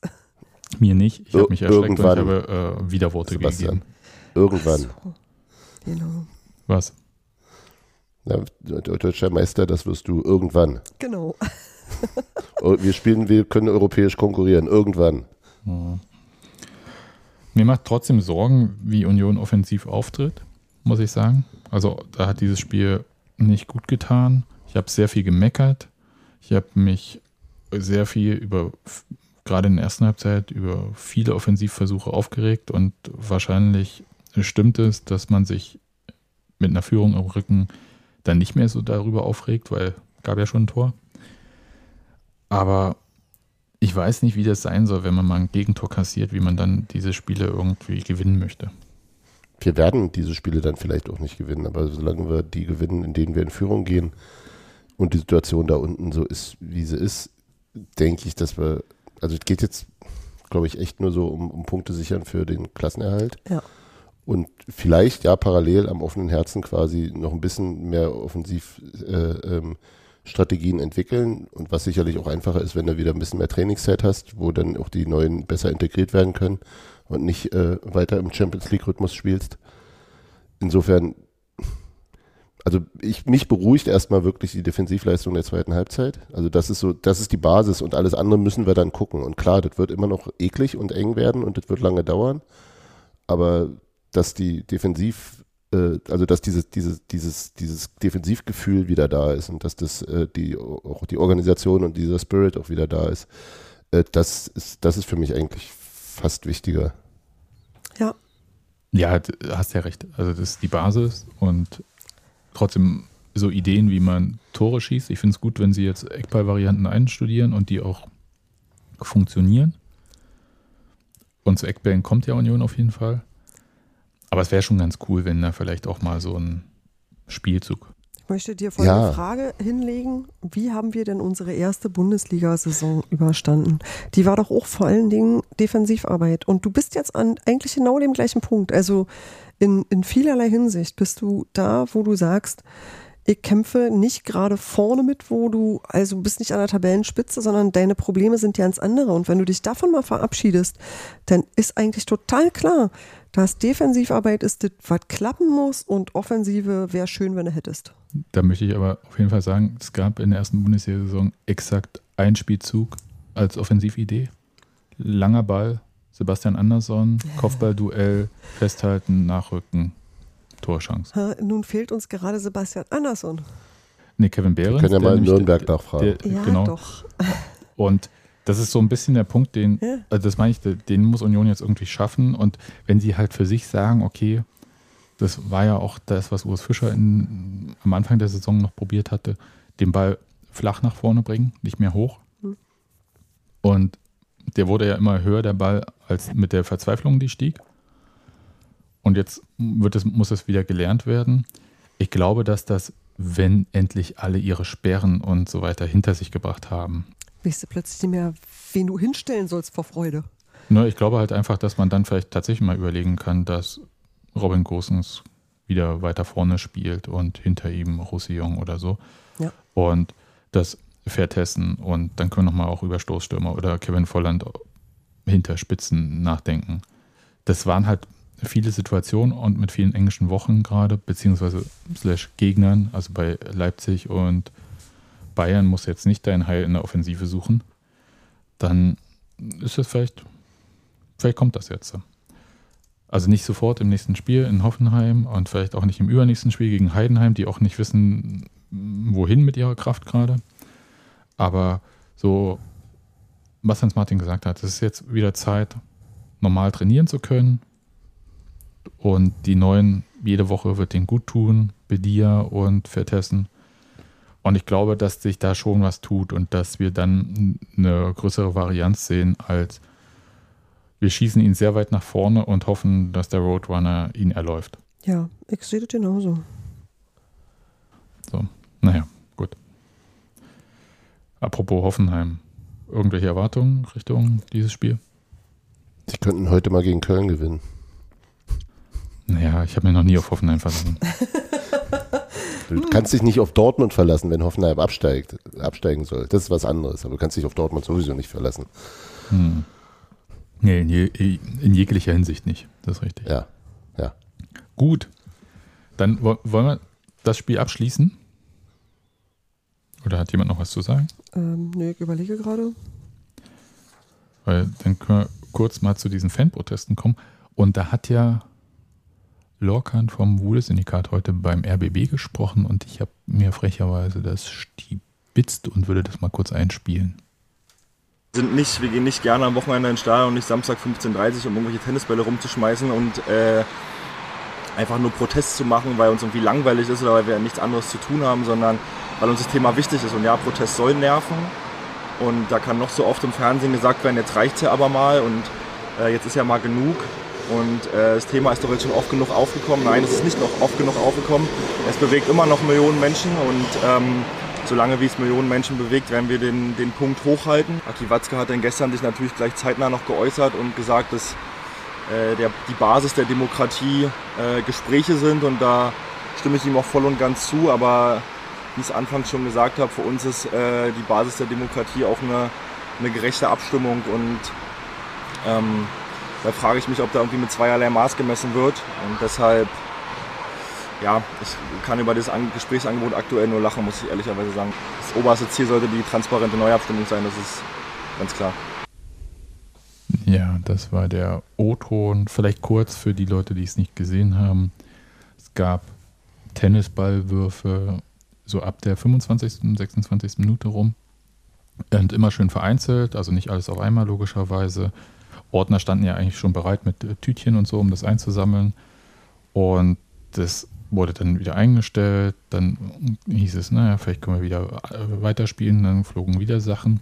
Und es ist ja gar nicht so einfach bei Union durch die Fangnetze hinter den äh, Toren. Aber die Blöcke sind ja so schräg gestaltet, dass man da vorbeiwerfen kann und hatten sich Die kommen, glaube ich, aus dem Biergarten auch. Das weiß ich nicht, von der Seite habe ich es nicht gesehen. Ich habe es nur von der Also so sah es Anzeigetafel von aus aus meiner gesehen. Perspektive aus. Und von der Anzeigetafel aus zu sehen, war es relativ äh, einfach. Da stand eine Gruppe und die hat am Fangnetz vorbeigeworfen.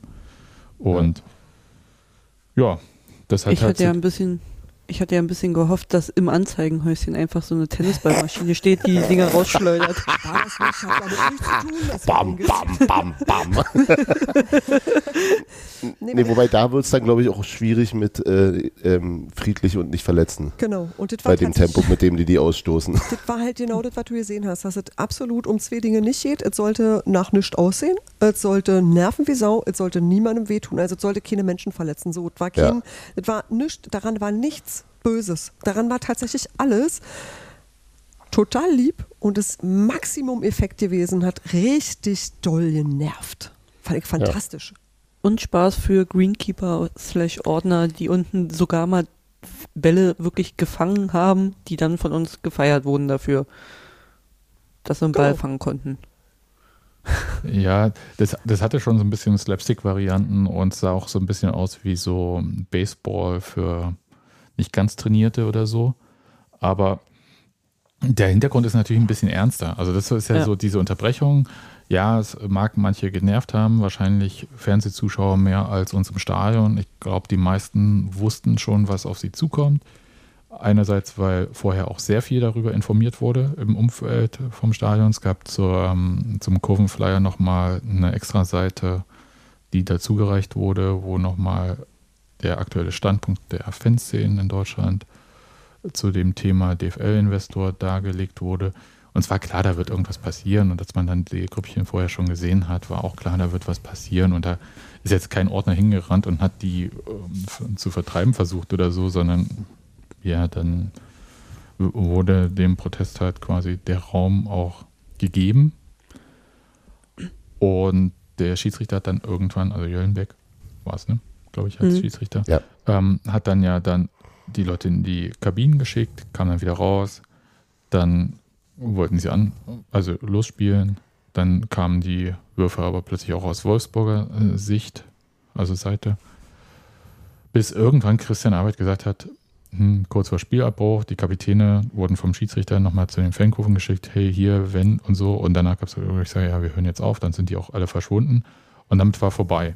Also diese Variante, wenn Leute glauben, irgendwie, ja, da hätte nur noch ein Tennisball vom Abbruch äh, standen wir und so. Ja, aber es wollte ja gar keiner den werfen. Also es ist ja nicht so, wie wenn. Ja, noch nicht. Noch nicht. Ich halte es durchaus. Aber gut, können wir später zu kommen. Ja, Aber, aber, es, ja, es war genau so kalkuliert. Das war es, so der Absicht. was ich meine, ist halt, es ist kein emotionaler Ausbruch gewesen. Genau. Ja. Es ist nicht Ja. irgendwie, wir zünden irgendwelche Autoreifen an, wir gehen auf den Platz, weil uns irgendwas nicht gefällt Nee. und so weiter und so fort, sondern da muss auch kein Rafa Gikiewicz irgendwen zurückhalten.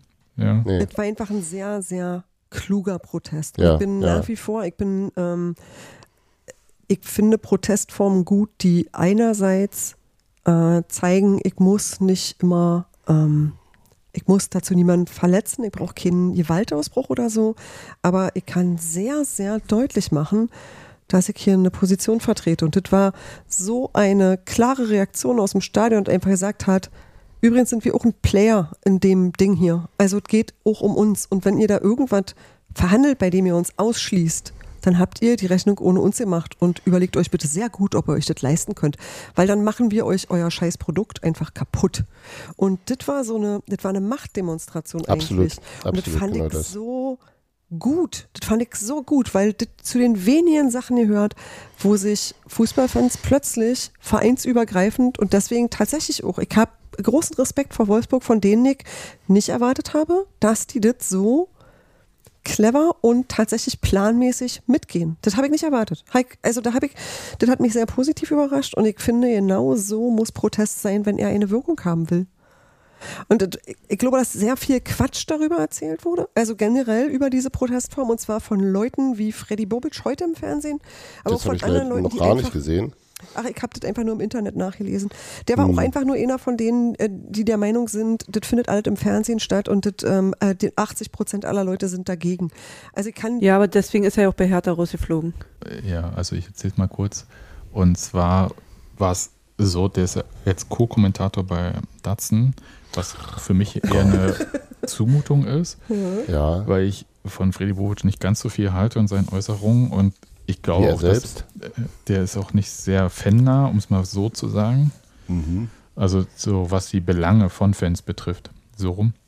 Und vor allem Ja. von Fans, die ins Stadion gehen. Und er hat dann halt erstens gesagt, dass, dass es dann quasi so einen Wettbewerb unter Ultragruppen geben würde, wer denn als erstes den Spielabbruch schaffen würde. Wo ich sage so, das ist Dann hätte man Quatsch. schon längst gehabt. Wenn es das wäre, hätte es den schon längst gegeben. Das sind sehr abgesprochene äh, Sachen, die da stattfinden.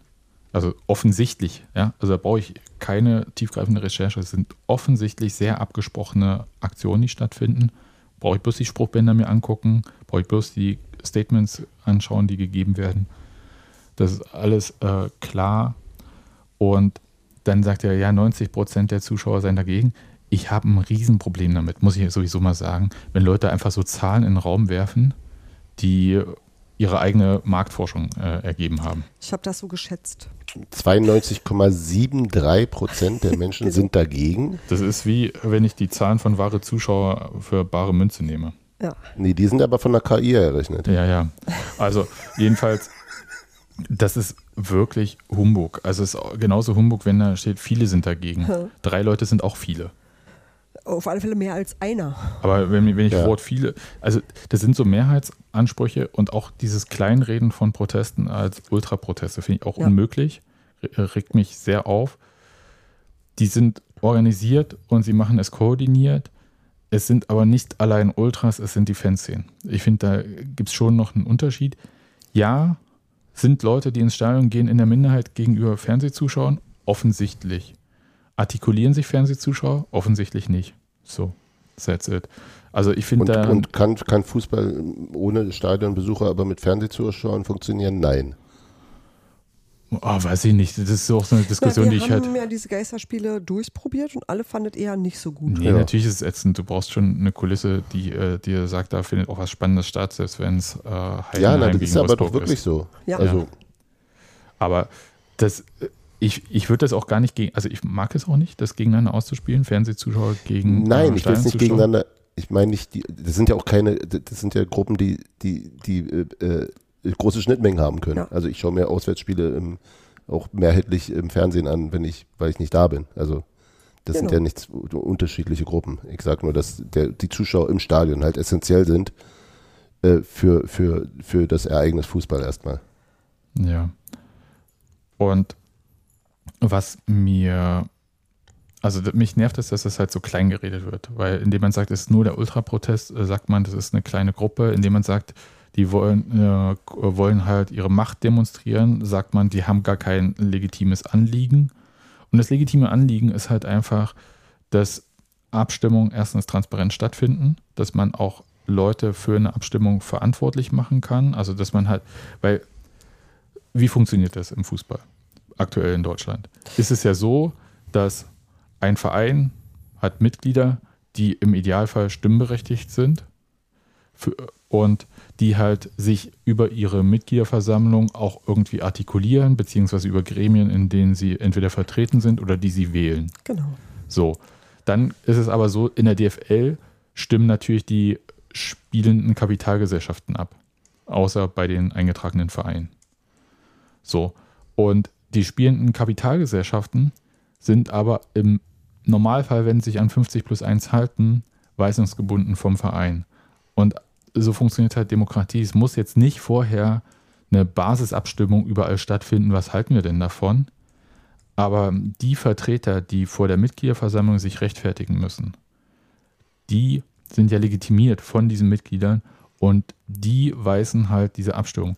Und indem man das dann geheim macht, wen schützt man denn damit? Man, ma- das Einzige, was man macht, ist, dass man dafür sorgt, dass die Vertreter sich nicht vor der Mitgliederversammlung verantworten müssen.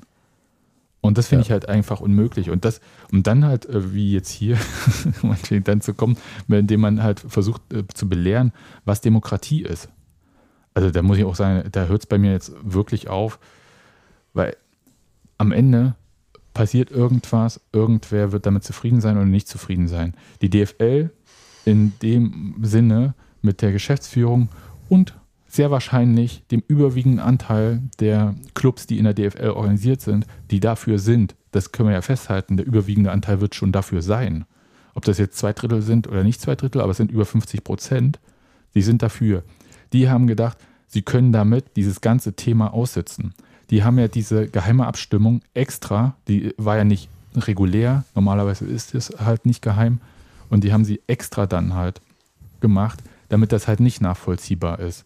Und dann gibt es halt diesen Punkt mit Hannover und 50 plus 1, das ist eine Detailfrage, macht das Ganze rechtlich zwar angreifbar, aber der Punkt ist, die haben gedacht, sie kommen mit dieser Sache durch, ohne sich damit auseinandersetzen zu müssen, mit Fans, die schon im vergangenen Jahr klar gemacht haben, sie stehen eigentlich nicht dazu. Damals waren weniger Clubs äh, der Meinung, weil die Clubs sich halt gestritten haben über die Geldverteilung an die Clubs aus dieser Sache. Jetzt geht es darum, dass gar nicht äh, großartig Geld an die Clubs geht, äh, jedenfalls nicht für Investitionen, und, äh, sondern größtenteils an die DFL, quasi an die DFL selbst, um irgendwie ihre Digitalisierungsstrategien umsetzen zu können.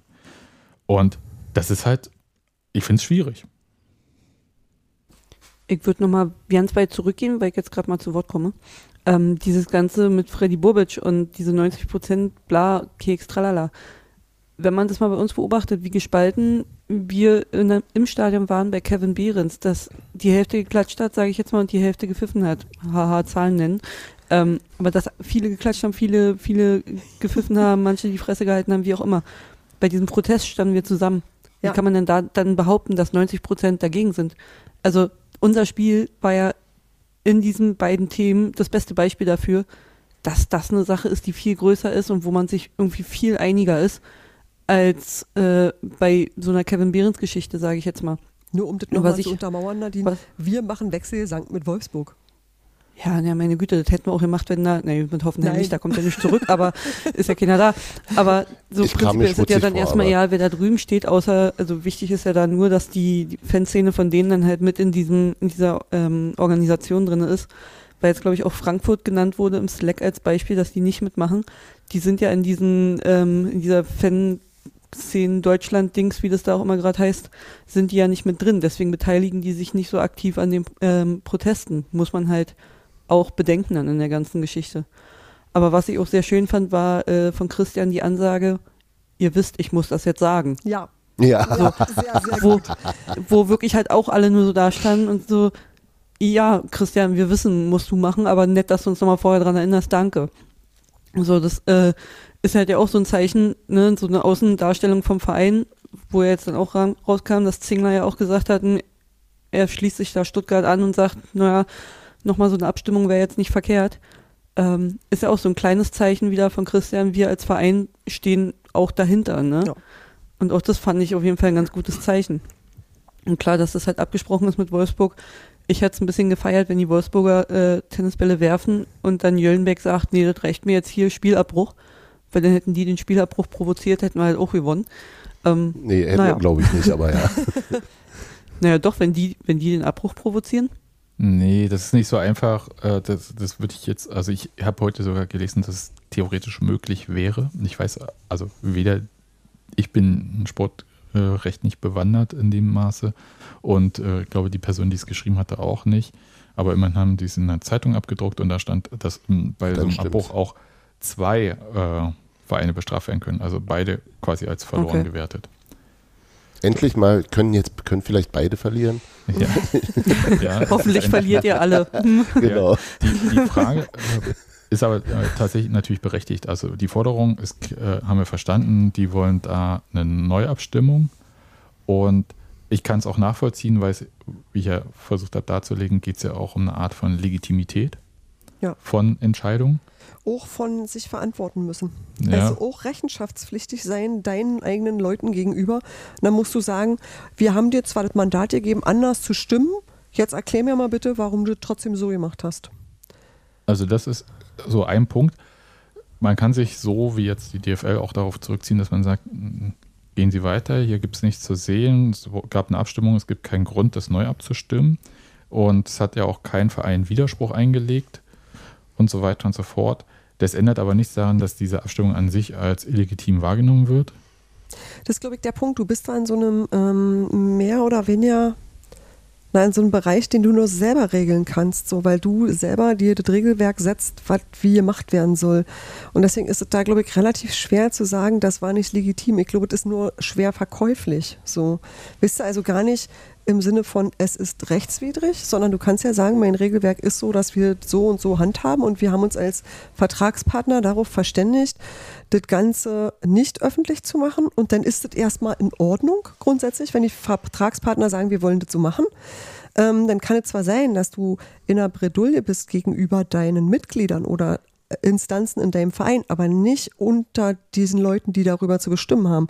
Das ist nur so, dass du es sehr äh, schwer, sagen wir mal, kommuniziert und transportiert kriegst und wenn deine Sachen angezweifelt werden, dann könnte das sein, dass du trotzdem in einer Situation dastehst, als wäre es rechtswidrig. Denn ich glaube, rechtswidrig an und für sich ist es, glaube ich, nicht.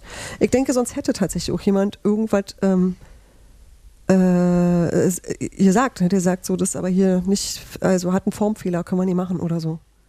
Ja, ich glaube, die Schwierigkeit besteht tatsächlich einerseits in dieser Hannover 96 Nummer und dann halt, also, und dass die halt natürlich nicht beweisen können, wie es nun gelaufen ist. Ich glaube, das Hm. müsste man halt irgendwie nachweisen können. Und ich meine, selbst wenn Martin Kind sagen würde, wie er abgestimmt hat, was er nicht tut, weil er sagt, das ist ja eine geheime Wahl gewesen, Mhm. ähm, dann kann er ja alles behaupten.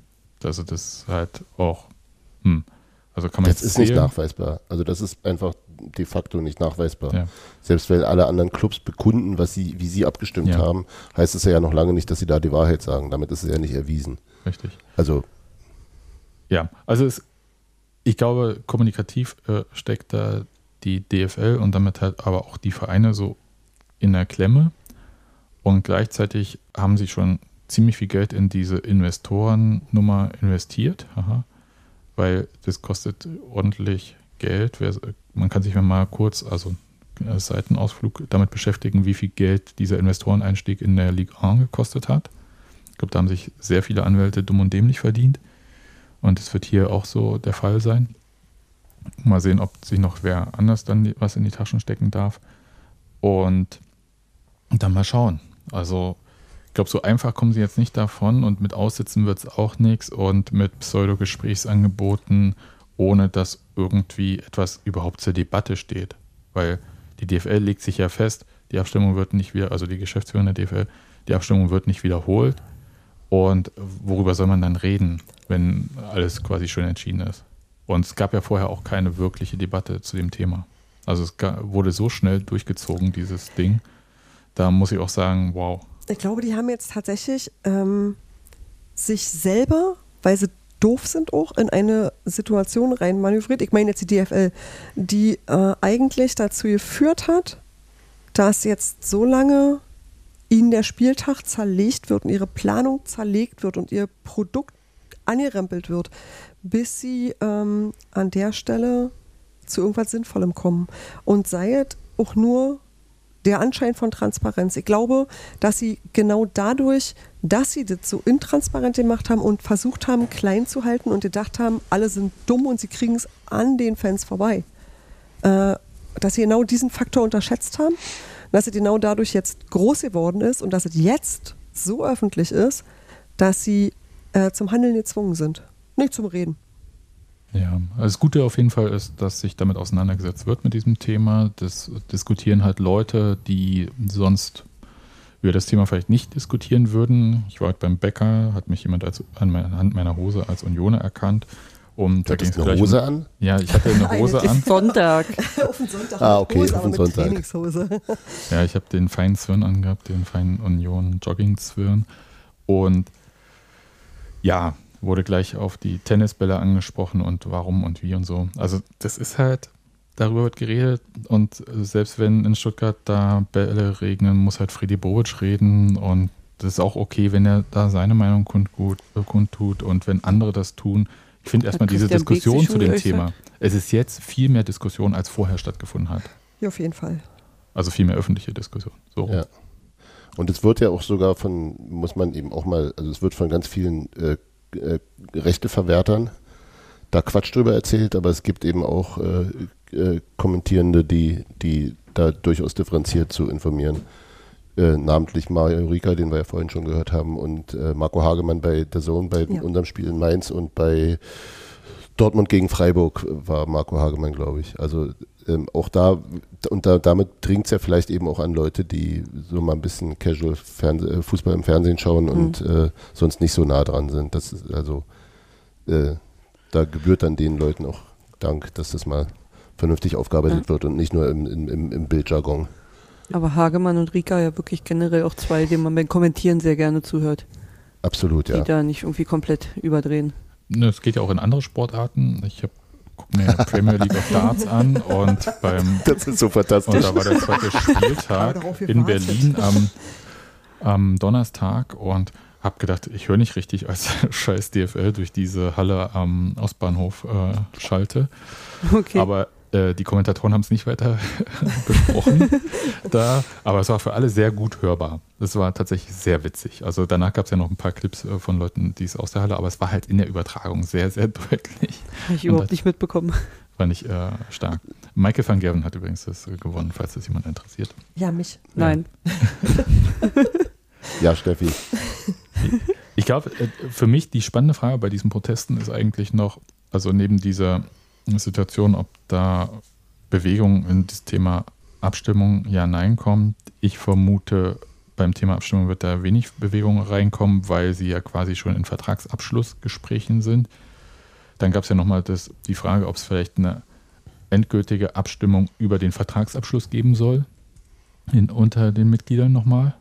Das hat die Geschäftsführung gesagt, nee, ist eigentlich nicht notwendig, weil sie haben ja die äh, quasi Aufforderung, das durchzuverhandeln und abzuschließen. Deswegen bin ich äh, sehr gespannt, wo die Verhandlungsmasse eigentlich am Ende wirklich ist. Ich, Naja, am Ende könnte es sein, dass das, das äh, also wenn das Produkt dauerhaft beschädigt ist, äh, Ja. wie willst du denn das nach China vermarkten? genau. Also gut, andererseits, wie willst du denn unser Spiel gegen Mainz nach China vermarkten? also viele Fragen. Ne, man kann es ja wie die Baller League machen, einfach auslosen, äh, weiß nicht, Tor, Tor zählt doppelt oder sonst welche Sachen. Ähm, vielleicht wird es den Investoren einfach unattraktiv. Mein Vater pflegte zu sagen, das Kapital ist ein scheues Reh. Äh, wenn es dann halt wirklich irgendwie dauerproblematisch ist, könnt, könnte sich da ja vielleicht was bewegen. Also ist vielleicht ein bisschen Longshot, aber Ich glaube weiß. nicht, dass diese Proteste jetzt das Zeug haben für einen Dauerprotest über viele Spielzeiten hinweg. Nein, aber die können dir sehr schön deinen Plan zerstören. Und wenn halt irgendwie, ich glaube, das ist einfach, also den meisten ist es wahrscheinlich klar. Jeder, jede Minute in diesem, während eines Spiels, einschließlich der Pause und dem davor und danach, ist kostbare Werbezeit, für die man bezahlt. Und es sei die Werbung, die an der Bande ist, auf der Anzeigetafel ist, in der Durchsage ist oder irgendwas. Und wenn sich da Sachen verschieben oder nicht wie geplant stattfinden kann und deine Übertragungen nicht stattfinden wie geplant, dann ist es einfach Ärger und Verdruss für alle. Und wenn du unkalkulierbar wirst mit genau diesen Sachen, die das Geld generieren, ähm, dann ist es schon für einen Investor riskanter, als er zunächst mal dachte. Und ähm, da überlegt man schon, will ich das oder will ich das nicht? Also will ich so ein fragiles Ding haben eigentlich, wo ähm, so viele Leute offensichtlich doch Einfluss nehmen können. Und ich glaube, die haben sich das einfacher vorgestellt, als es nun tatsächlich ist. Und das ist vielleicht ein Grund zu sagen, ey, ich mache vielleicht lieber eine Einzelsportart, weil einen einzelnen Sp- Profisportler kann ich beherrschen, ähm, aber da habe ich mit zu vielen Leuten zu tun. Mir ging es ja gar nicht darum, irgendwie, wie man Investoren davon abhält, sondern mit welchen Verhandlungsstücken quasi die DFL reingehen kann, um diese Proteste äh, klein zu halten oder zu beenden. Naja, gut, eins ist natürlich immer so äh, vorzugeben, man habe ein ernsthaftes Gesprächsangebot gemacht. Wenn sie diese Legende irgendwo festsetzen können, dann hört es sich an wie, na, wir haben es ja versucht, aber die wollten ja nicht. So, das ist ja immer so eine Strategie. Ja, aber das ist ja, eine, ist ja ein Scheinangebot. Ja, Das natürlich. Also mir geht es ja tatsächlich um, was ist wirklich, womit können Sie wirklich in so eine Art äh, Verhandlung, sage ich mal, gehen? Womit Sie vielleicht auch mal äh, kritische Clubs äh, auf Ihre Seite ziehen. Naja, Dirk Zingler kriegst du, wenn du sagst, statt Angebot 2 nehmen wir Angebot 1, denn das war gut für Union. Oder besser. Also die Frage ist einfach, nee, aber die Frage ist eigentlich nur, sagst du, also jetzt als Fans, sagst du generell gar keine Investoren, niemals nicht und unter gar keinen Umständen, ähm, was eh eine Variante ist, dann ist es halt weg, dann brauchst du auch nicht verhandeln. Oder sagst du, ich kann mich über bestimmte Einzeldinge einigen. Ich kann sagen, irgendwas mit, mache ich was mit meinen Medienrechten, mit meinen Übertragungsrechten, mit meinen Streaming-Angeboten, mit so Zeug, wisst ihr? Also habe ich irgendwie solche Sachen und auch welche Dinge tasten wir nicht an. Also, ähm, und das müsstest du dann allerdings, glaube ich, schon transparent machen, dass man irgendwie sagt, so sind vielleicht Sachen, für die ähm, haben wir auch sonst kein Mitspracherecht. Ja, aber das Problem ist doch, wenn wir jetzt anfangen und fangen, also wir wissen doch genau, wie es ist, wenn wir jetzt anfangen, einzelne Sachen zu verkaufen. Naja, wenn wir das machen, dann können wir, dann ist ja der Schritt dahin auch nicht mehr so weit. Und dann können wir ja das auch machen. Und dann kommen wir halt nicht innerhalb von einem Jahr oder anderthalb Jahren dahin, dass der ganze Rotz verkauft ist, sondern innerhalb von zehn Jahren. Ist es dann besser? Eigentlich nicht. Also wäre es halt irgendwie cooler, wenn man das halt wahrscheinlich schafft, ohne einen Investor überhaupt reinzuholen. Ja, mir ging es vor allem, also klar, das ist halt die Frage, äh, Investor ja, nein und vor allem dann nochmal wie, weil gibt es ja auch sehr unterschiedliche Varianten davon. Und aber wenn man jetzt sagt, man geht diesen Weg, so wie die DFL-Geschäftsführung und die Clubs den beschlossen haben, mehrheitlich, dann könnte man zum Beispiel als Verhandlungsmasse an die organisierten Fanszenen rangehen, dass man sagt, okay, wir definieren hier ein paar rote Linien, von Ja. denen Sie sagen, dass es die gibt. Und die werden auch in diesen Vertrag mit dem Investor aufgenommen und der muss das halt auch schlucken. So, das wäre ja was Festes zum Beispiel. Wäre möglich, ohne dass man eine Abstimmung erneut Zeitliche macht. Begrenzungen sind auch möglich. Also Zeitlimits sind auch, wenn man sagt, wir machen einen Vertrag über so und so viel. So nicht, dass du den 27. Fernsehsender jetzt auch noch abonnieren musst. Du weißt schon, also wie diese, diese Medienrechte, die immer so stückweise ein bisschen hier, ein bisschen da liegen, was das einfach unerträglich teuer macht. Also man könnte, das wäre zum Beispiel was, wo ich glaube, dass es ähm, gar nicht ist, was uns so richtig dolle betrifft im Stadion, wenn du dir über so eine Sachen Gedanken machst und wenn du dann sagst, machen wir das für fünf Jahre oder für zehn Jahre oder meinetwegen für 20 Jahre, was auch immer.